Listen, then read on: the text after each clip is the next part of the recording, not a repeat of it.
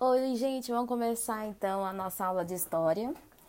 E hoje nós vamos tratar de falar sobre o período mais exagerado, o período mais rebuscado, cheio de informações que vale a pena nós nos atentarmos muito bem a ele, porque está cheio de informações que nós carregamos até hoje, ok? Esse período do século XVII é o período do Barroco, tá? Quais foram os aspectos sociais que envolviam né, esse momento? É, nós tínhamos uma grande ascensão de uma da, da Revolução Científica. Nós teríamos um período muito importante de vários, é, várias é, inovações na biologia, na física, na astrologia. Então, em decorrência disso, nós temos nomes muito importantes que nós né, eu, estudamos até hoje. Francis Bacon, Galileu, Newton, Descartes, vários deles vieram com essa denotação justamente para mostrar qual era a função da ciência em demonstrar muito do que a gente conhece e a gente estuda até hoje, tá? A, a língua francesa, ela foi amplamente divulgada, né? E o latim se tornou uma língua muito intelectual, né? Então você já vê dali que ela já começa a ganhar uma, uma, uma certa importância mais aristocrática, né?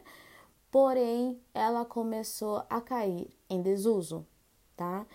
Então, nós temos ainda alguns lugares, principalmente nos aspectos religiosos, que utilizam latim, mas ele já começa a dar os sinais de mudanças de outras línguas surgindo e ele já passando a cair quase em desuso.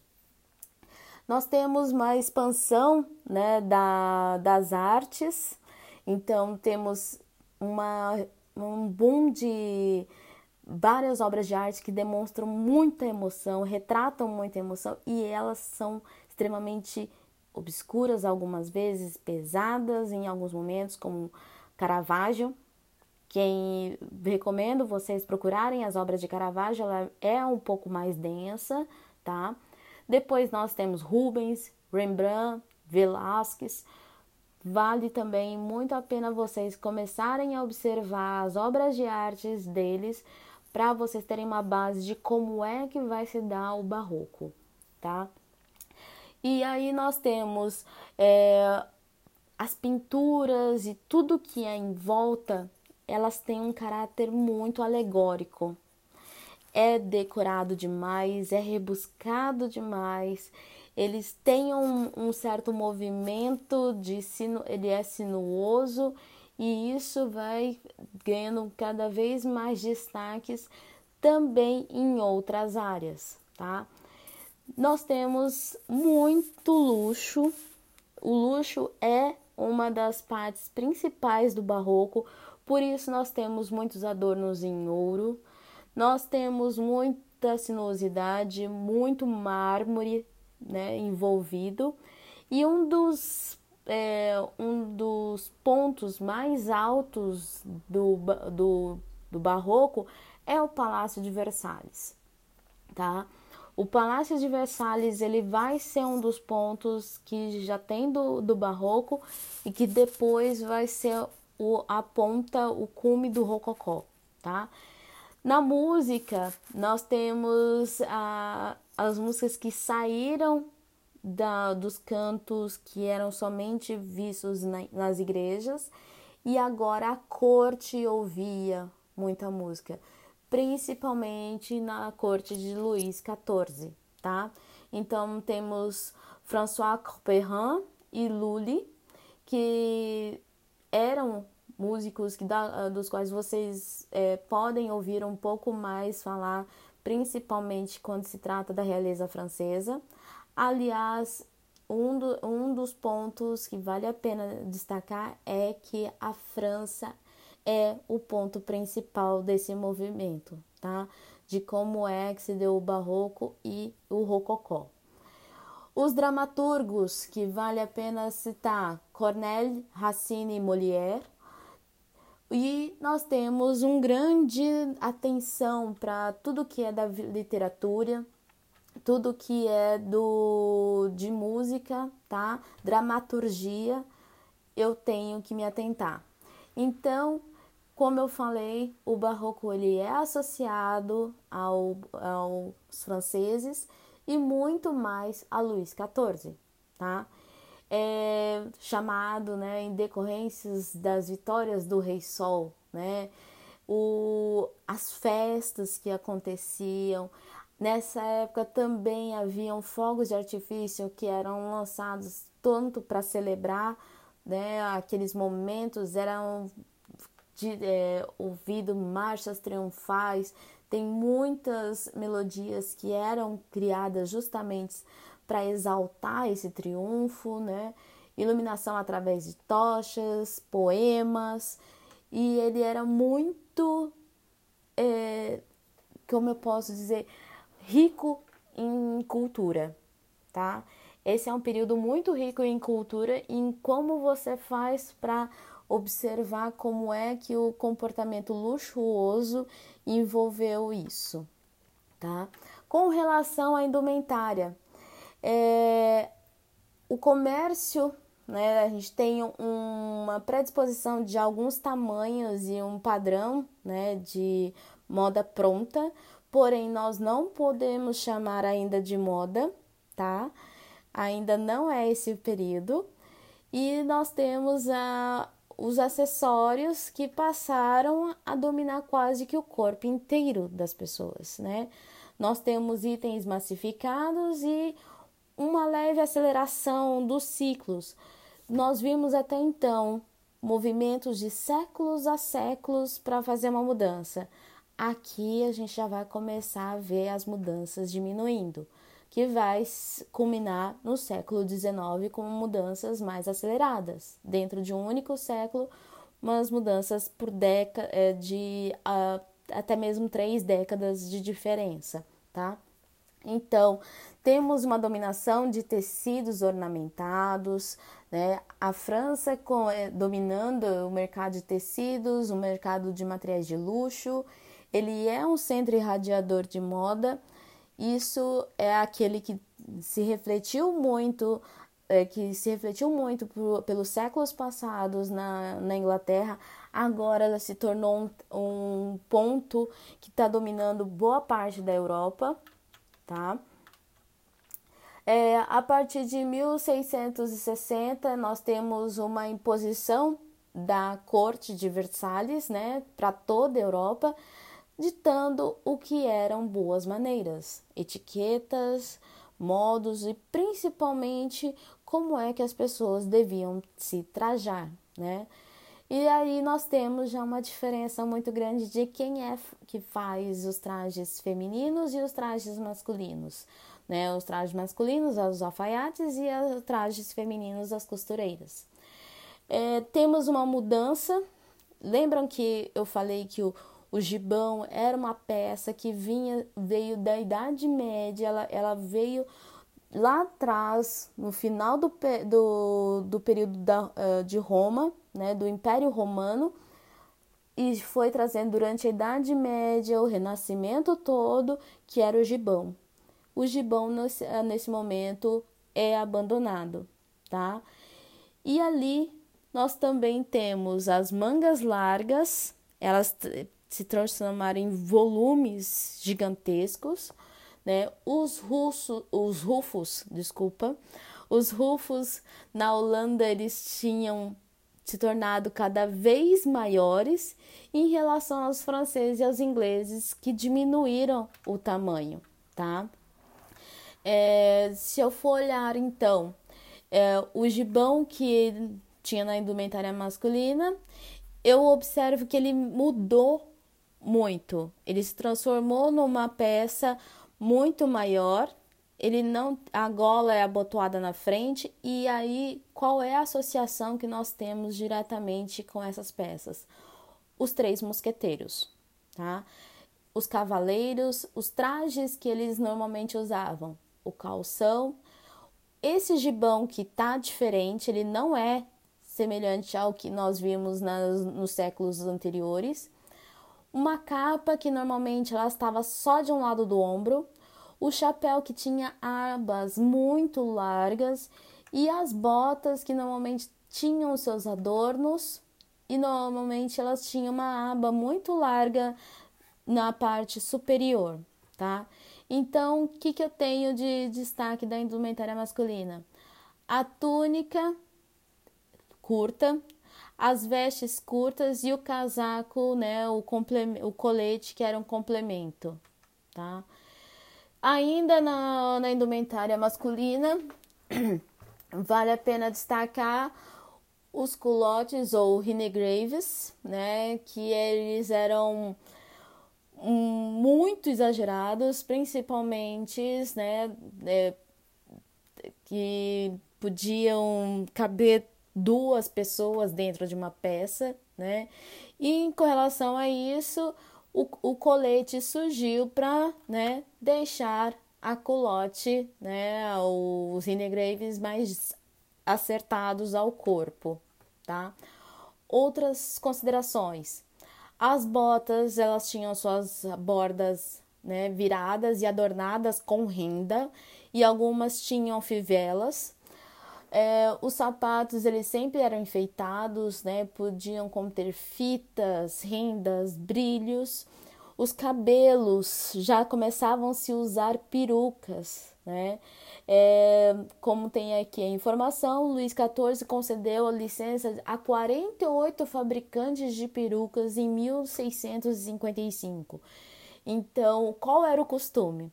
Em 1660, as perucas eram artificiais. Em 1690, você empoava as perucas. O que, que é empoar perucas e cabelos? É literalmente jogar pó né? O pó de arroz que normalmente se jogava no rosto, você jogava no cabelo e deixava ele com aspecto mais envelhecido, esbranquiçado. Isso a gente vê retratar muito bem em vários filmes, né? Isso é uma relação muito séria para a corte de Luís XIV, tá? Na indumentária feminina, as mulheres até então não usavam peruca, mas usavam fitas, né? De forma que na hora que você amarrasse, o laço ficava para frente, tá? É, para manter também o cabelo em pé, né? Que normalmente ele começou a ter essa dimensão não para as laterais, mas para cima, né? Essa direção vertical. Então, para isso usavam-se arames, né? Para poder dar sustentação, os cabelos também eles recebiam um, um encrespado, né? Você produzia cachos mais espessos e também empoava, né? Os cabelos. Você também jogava pó nos cabelos. Ah, o corpo ele era menos deformado pelos espartilhos, né? Ah, tinha uma posição mais natural ah, o rufo agora era substituído por uma gola que era muito mais caída. Então, se eu for fazer uma comparação entre os, os trajes franceses e os ingleses, eu vou ter algumas, algumas informações, né? principalmente no corpete. Tá? É, enquanto os franceses eles eram mais decorados, né? O corpete inglês ele era bem baixo, com uma gola e algumas vezes de, né, de linho e umas vezes lenço. Então você vê que o traje que antes, né, do feminino dos inglês, das inglesas, eles seguiam mais as, as linhas, né, dos franceses, eles já passam a ter um, uma, uma visão um pouco mais sóbria em relação à dos franceses, tá? Com relação a acessórios, as meias sempre de seda e eram sempre indispensáveis. O chapéu era usado em lugares de eh, fechar, em locais fechados, não era somente para locais abertos para proteger do sol, até mesmo a copa do, do os chapéus, eles eram para os ingleses mais alto e para os franceses mais baixo, e as abas, né, sempre largas.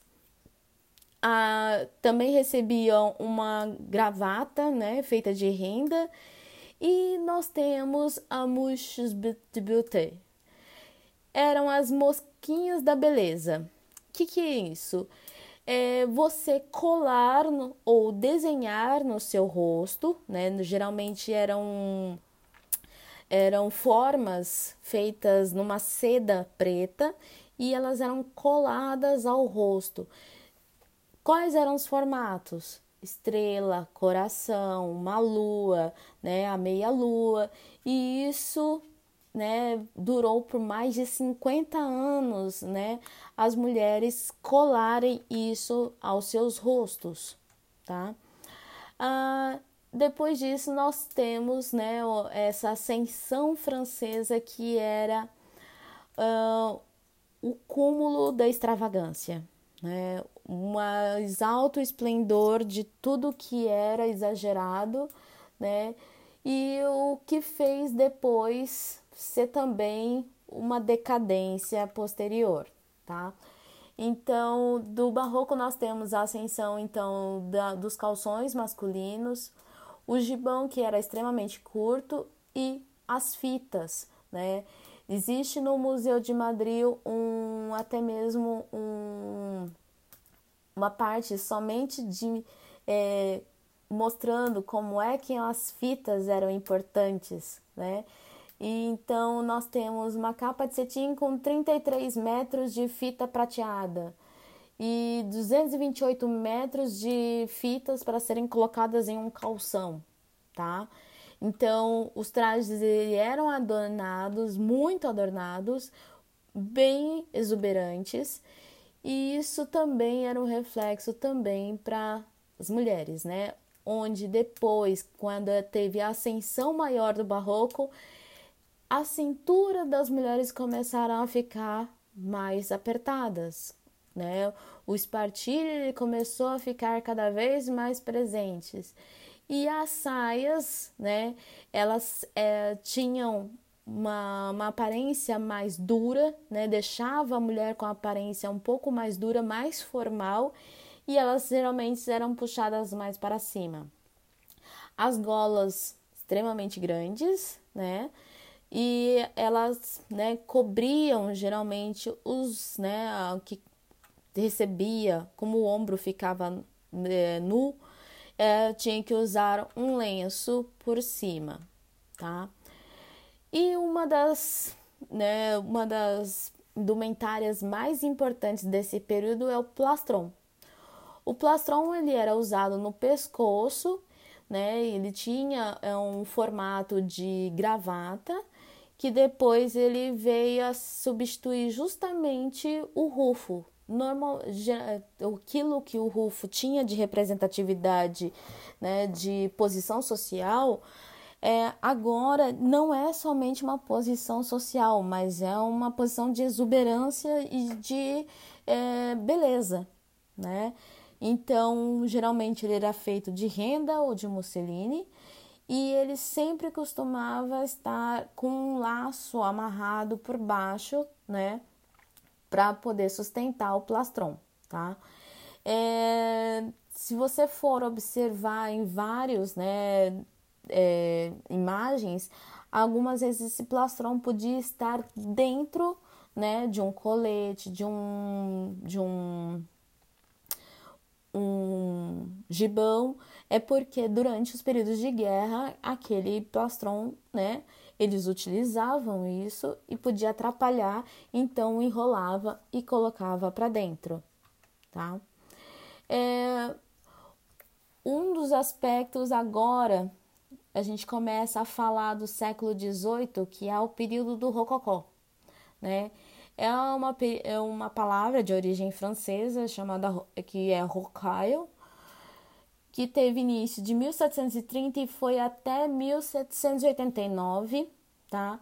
Ele tem uma ascensão da filosofia e ele tem principalmente a exaltação da natureza para compreender a sociedade Então nós temos muitos filósofos, né, ganhando destaque. Os valores cada vez mais exagerados. Esse é o período que é se o barroco foi o início do exagero, o rococó é, é a explosão, né, do exagero. Ele era uma arte requintada, ele era voltado somente ao luxo, então somente os aristocratas poderiam ter né, a relação com esse movimento. Então, é, nós temos nesse momento artistas muito importantes. Se eu for falar de, da música, eu tenho Gluck, Bach, Handel e Handel Mozart e também artistas muito importantes, Watteau, Boucher, Fragonard, Jean Trot, Lyotard, Chardin, todos esses na França, Canaletto, Guardi e Tiepolo na Itália, Goya na Espanha, Hogarth, Gainsborough e Reynolds na Inglaterra. E também foram período das, das longas guerras, né? Todas elas de cunho muito político. Então eu tenho o Catarina segunda na Rússia, né? Então esses nomes políticos de mulheres. Agora nós temos nomes de mulheres sendo destacadas. Então Catarina II na Rússia Maria Teresa na Áustria. E aí nós temos Luís XV na França e Frederico Grande na Prússia tá? Se eu for olhar para a indumentária ela é algo que a gente deve entender um pouco mais o porquê que gerou toda é, essa essa importância, principalmente para nós observarmos o qual foi a decorrência dela posterior. Esse era um período onde tinha-se muitas pessoas passando fome, onde a pobreza aumentou muito na, no, na França, enquanto na, na corte haviam muitas festas, havia muita poemas, né, recitação de poemas, músicas, os fogos de artifício ainda são mais ainda utilizados, então há um, um uso muito forte né, de ornamentos que destacam cada vez mais né, a aristocracia daquele indivíduo. Então, eu tenho é, o frívolo né, sendo privilegiado, eu tenho as rendas tomando conta de quase boa parte da indumentária, então eu vejo ela participando de punhos, mangas, dos coletes. As perucas aumentaram né, muito de tamanho e aqui eu já vejo as mulheres também usando algumas perucas. É, o ato de empoar o cabelo ficou mais ainda notório e muita bizarrice, excentricidades que aconteceram durante esse período, né? Nós temos as mulheres usando maquiagem. Até então isso não era algo que era considerável, nós temos o pó no cabelo, como eu já havia dito.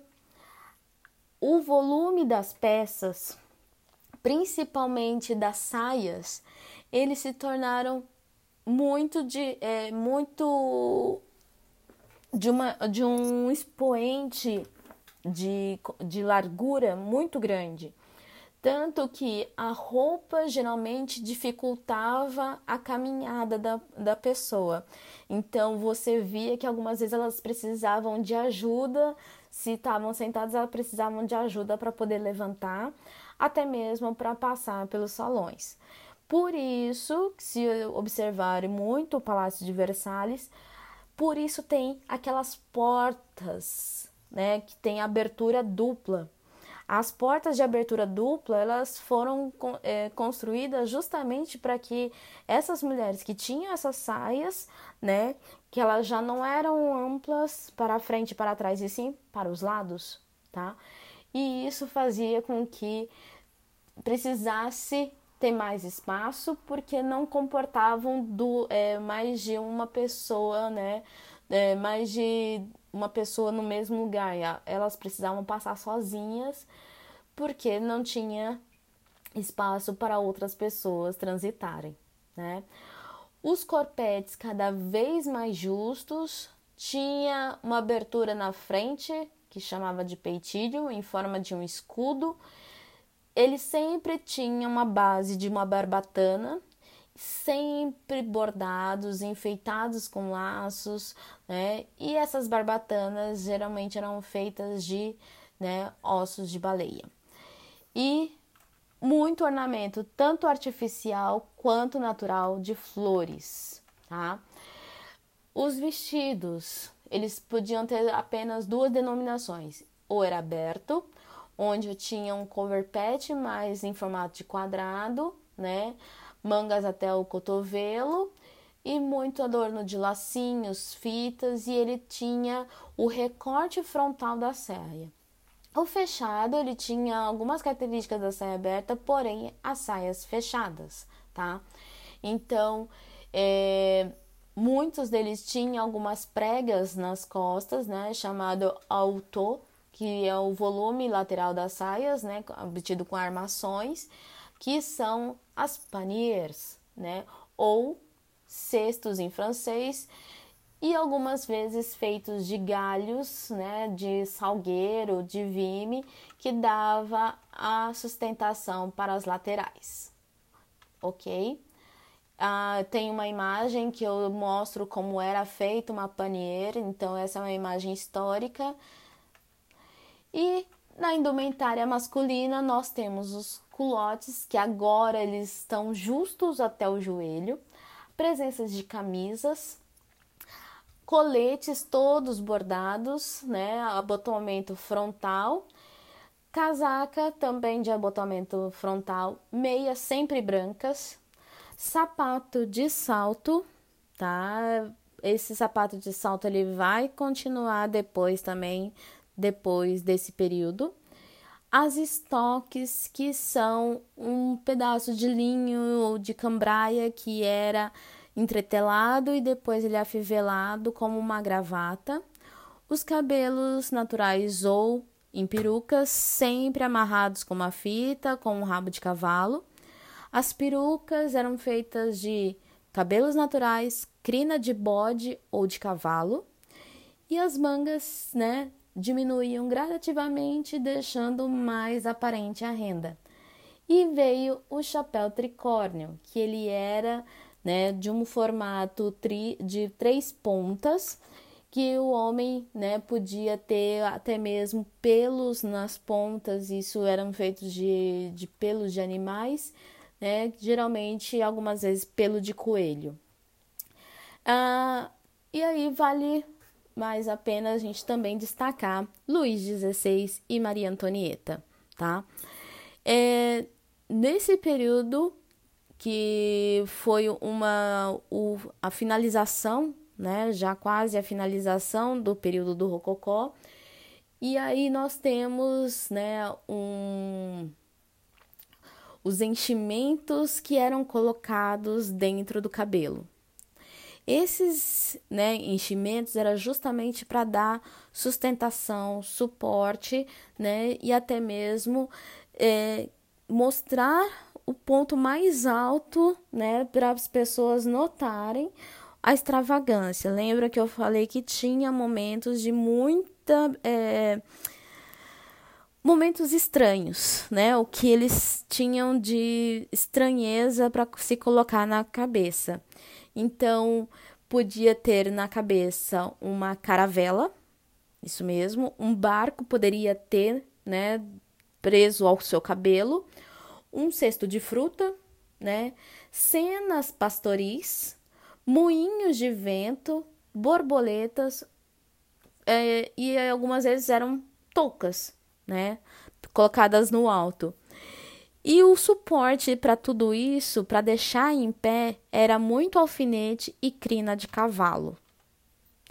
Então, essa indumentária, né, do, né, do Luís XVI e de Maria Antonieta, eles têm algumas denotações né, muito importantes. É, uma nova forma de se vestir, lembram que a França ela ditava muito sobre como era a forma que você deveria se comportar, como você deveria se vestir. Então, sempre tinha a saque, que era uma roupa mais confortável, né, que ela era, né, a saquebec. E tinha as paniers, continuam sendo usadas agora as paniers, né, que elas estavam abertas para cada lado, elas chegavam até ter 4 metros e meio de largura. E já em 1770, 1770 tem uma alteração, né, de da linha geral, então a substituição dos arcos pela anquinha, o corpete estufado novamente em papo de pombo, o decote coberto pelo lenço continua e a adoção de um colete né, com lapela para os homens. E aí, né, nós temos as fashion plates. As fashion plates eram como se fosse as revistas, né, umas revistas, né, de moda. Elas mostravam como eram as transformações, né, durante o período da Revolução Francesa, né? Então eu tenho uma primeira divulgação de comunicação de moda. Eu tenho ela sendo denominada The Lady Magazine, que é de origem inglesa, e isso veio para mostrar até mesmo como era o formato das peças em geral, né? E aí nós temos o período da Revolução Francesa. Todo aquele exagero todo aquilo que vocês viram, notaram daquele exagero, houve um momento de revolta dos pobres em relação à nobreza, né? E aí nós temos o, esse regime todo sendo limpado. Né? Nós temos a, as mortes né, da, da Maria Antonieta, de Luís XVI, né? e nesse período né? Chegou a anglomania, ou seja, a moda inglesa. Lembra que eu falei? Os ingleses estavam limpando já, né, como é que eles se vestiam. E isso trouxe muita influência para as roupas, né, de quem é, pelos franceses principalmente. Quem utilizasse aquelas roupas exageradas era condenado à guilhotina, porque já era uma posição de que você estava contra o movimento, né, que estava acontecendo. Os casacos perderam todos os bordados, os vestidos, perucas, o cabelo empoado já não eram usados mais. Então há um abandono total daquela daquela exuberância toda. Nós temos a cartola sendo começando a usar, nós temos a abolição total das rendas, de meias de seda, né?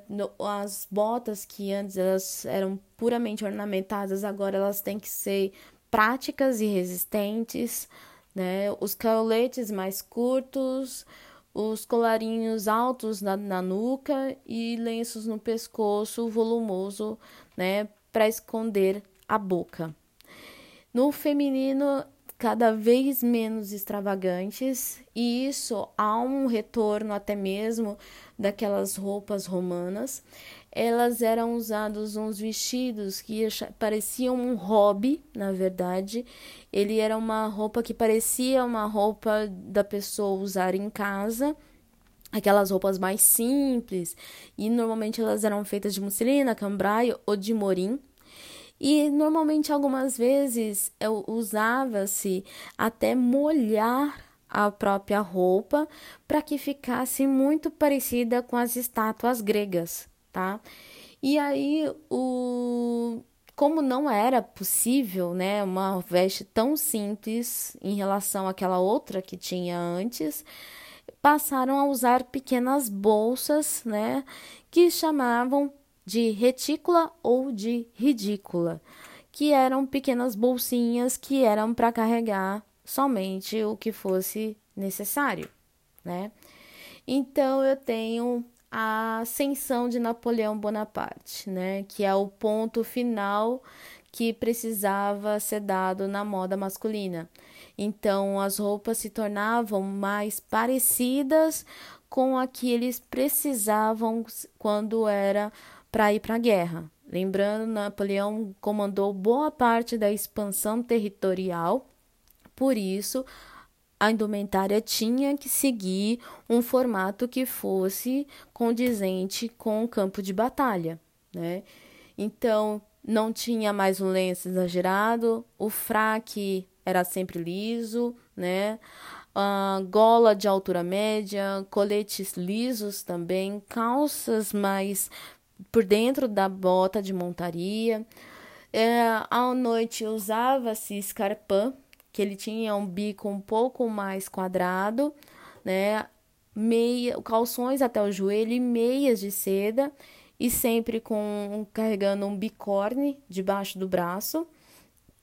Os ingleses, né, como foram os últimos a deixar de impor os cabelos, né, até mesmo que o governo começou a cobrar imposto sobre eles, tá?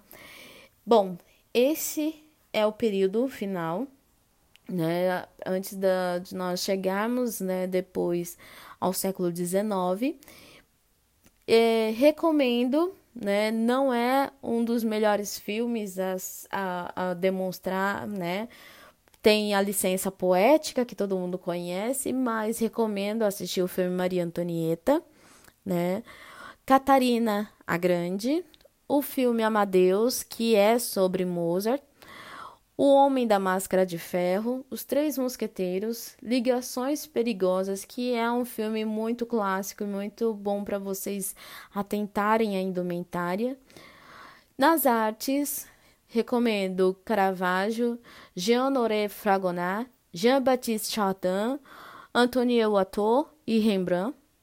Nas músicas, Bach, Handel, Jean-Baptiste Lully e claro, as indicações aqui de alguns sites para vocês, né, procurarem, principalmente a respeito de filmes mais épicos. Durante esse período todo, né, vocês é, observaram todo exagero, todo o empoamento que teve. Esse é um dos períodos mais ricos em ornamentos, em aspectos estéticos visuais.